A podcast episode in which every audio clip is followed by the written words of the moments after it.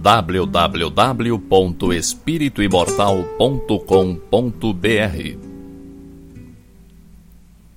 Cinco minutos de Espiritismo visando a reflexão.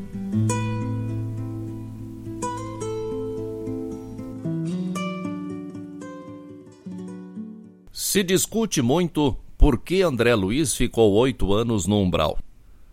Um dos livros mais conhecidos da literatura espírita é Nosso Lar, que também fez sucesso como filme. Ele dá início à série composta de 13 livros a vida no mundo espiritual. Em nosso lar, é narrada a passagem de André Luiz pelo umbral. Ele ficou oito anos no umbral e foi chamado por outros espíritos de suicida. Depreende-se do livro que ele era considerado suicida inconsciente, pois, mesmo sem o propósito de tirar a própria vida, teve a vida encurtada pela falta de cuidado com a saúde o livro deixa perceber que ele era dado aos prazeres. A partir disso, alguns acham que ele bebia muito, ou que fumava e bebia, ou que bebia e comia muito, ou que além dessas coisas era chegado ao meretrício. Talvez de tudo um pouco, pois tudo isso era plenamente aceitável para os padrões sociais da época. Seja como for, ao longo da série é possível perceber que André Luiz era mais do que um simples homem do seu tempo.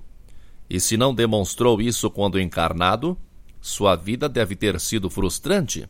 Fica claro para mim que André Luiz ficou oito anos no umbral principalmente pelo vazio que transformou a sua passagem pela matéria, desperdiçando as oportunidades recebidas. Nascido num lar de classe média, tendo recebido boa educação e bons estudos, fez da sua vida uma vidinha comum, sem emoções ou sobressaltos, sem nada de realmente construtivo e útil. A julgar pela sua inteligência e boa vontade demonstrados nas suas narrações, teria muito que oferecer aos que conviveram com ele.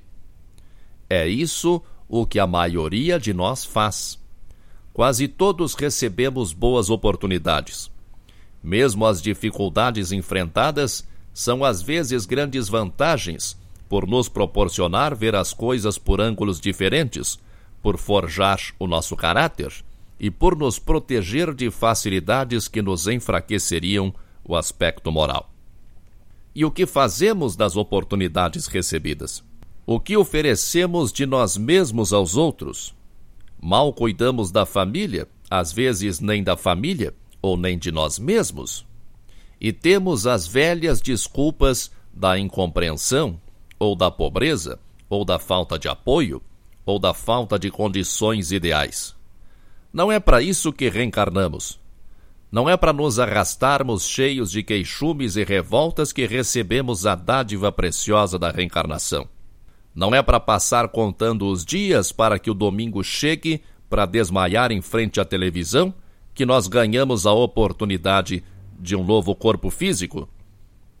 Temos muito que fazer, temos muito a oferecer, a contribuir, a dar de nós mesmos, e a aprender, e a ensinar, e a amar e perdoar, e compreender e crescer e ajudar a crescer. É possível? Tudo isso é possível. E não é tão difícil quanto possa parecer a quem nunca tentou. Nascemos bebês, moles e frágeis, e um dia temos que tentar nos equilibrar sobre as pernas e dar um passinho à frente do outro. É um grande desafio que nós só conseguimos porque tentamos. Não sei o que André Luiz fez ou deixou de fazer com o seu corpo. Eu acho, particularmente, que devemos ter o máximo cuidado com o corpo, que é o nosso veículo de manifestação na matéria. Mas tenho certeza de que se ele tivesse tido uma vida mais plena e construtiva e útil, sua passagem pelo umbral teria sido bem mais curta. Força e paz para você. www.espirituimortal.com.br Cinco minutos de Espiritismo visando a reflexão.